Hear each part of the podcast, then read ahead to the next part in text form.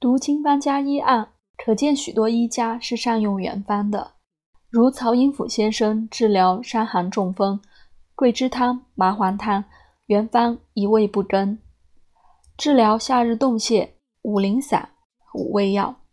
范文虎先生治疗湿阴，用小青龙汤、滑溜溜八味药。我用经方原方取效的案例也不少。上次治疗一位白塞病患儿，多方求治无效，我开甘草泻心汤原方，病情迅速好转。但后来转方，我加入大黄、加入生地、加入附子等，效果也有，但比较下来还是第一次的处方好。又治疗两例溃疡性结肠炎患者，用甘草泻心汤加柴胡防风等，效果不明显。改用原方即效，而且效果稳定。最近治疗一位失眠多汗心悸患者，用柴胡桂枝干姜汤原方，也收效明显。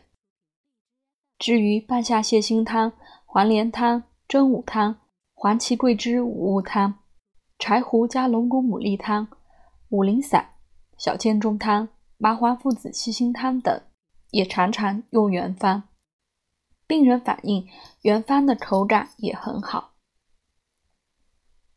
用经方原方不仅是其疗效好，还因为用可利于总结经验。因为使用相对固定的经方，可减少临床观察中临床观察中过多的干扰因素，使得药效相关的问题变得比较简单明了，经验就容易总结了。我经常看到中医杂志发表的临床报道，说效果不错，但看用药就让人摇头。方药大多变幻莫测，或加或减，极为随意。这种结果的真实性值得怀疑，其重复性如何也可想而知。由此想到，当今一些中医院的中医们大多不相信中医，他们谈中医时，眼神中流露出的有茫然。有怀疑，有鄙视，也有无奈。其原因就是中药西药混用，经就是经常随意性的开大方杂方。我认为无法进行临床研究的医生是不能称呼为 doctor 的。很多时间我不敢用经方原方，其原因是心中没底。用经方那几味药能行吗？其实这倒不怕，随着经验的积累，底气自然会足起来。最难突破的是思想上的禁区。原方不加减，是否违背了辩证论治的原则？中医的灵活性，灵活性如何体现？多年来，教科书给我们进行的辩证论治的教育太深刻了。不加减是机械的，加减是体现医生临床水平的。于是大家习惯于加减，甚至大加大减，面目全非，甚至干脆无法开方，杂药一堆。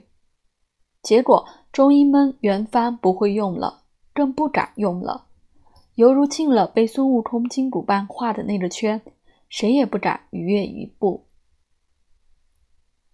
其实用经方，首先要学会用原方。经方是前人数千年经验的总结，其配伍千锤百炼，已经炉火纯青。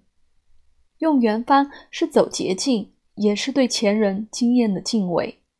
用原方是学规矩，不成规矩何成方圆？但是这么重要的道理，很长时间我不明白。庆幸的是，现在总算是清楚了。不过话也要说回来。经方也有加减的，张仲景本来就有加减，只是加减有法度，而且药味也不太多。如果病情复杂，也有两三张经方同用的，这叫合方。如现代经方家胡锡树先生的合方就很多。不过初学者还是以尽量用经方原方为好。